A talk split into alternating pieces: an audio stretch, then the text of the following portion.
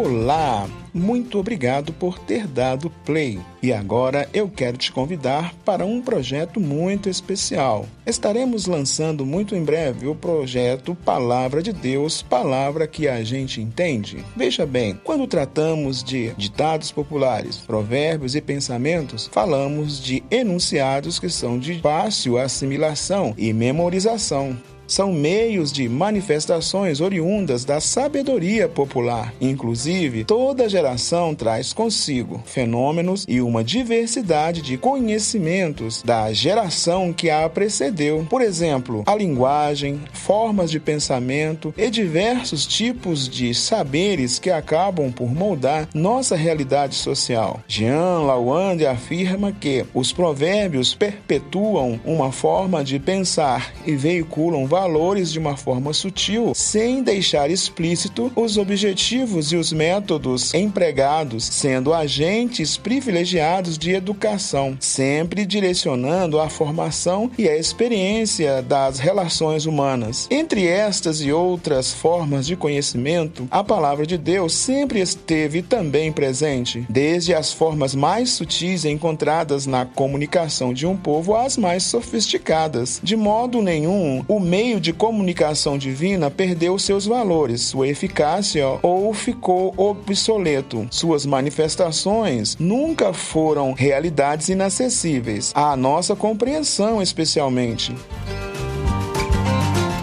É pensando assim que na próxima semana estaremos dando início ao projeto Palavra de Deus, palavra que a gente entende, que vem com uma proposta de refletir sobre os diversos modos utilizados por Deus para comunicar-se conosco, seja por parábolas, sonhos, poesias, pensamentos, editados populares, a voz de Deus sempre nos alcançou de forma clara e objetiva eu quero convidar você e a sua família a estar conosco em nossa primeira temporada de podcast, que está sendo preparada com muito carinho só para você, sua família, amigos, parentes e todos aqueles que você conhece. Te espero na próxima semana. Vamos embarcar nessa linda jornada. Palavra de Deus, palavra que a gente entende. Te aguardo, hein?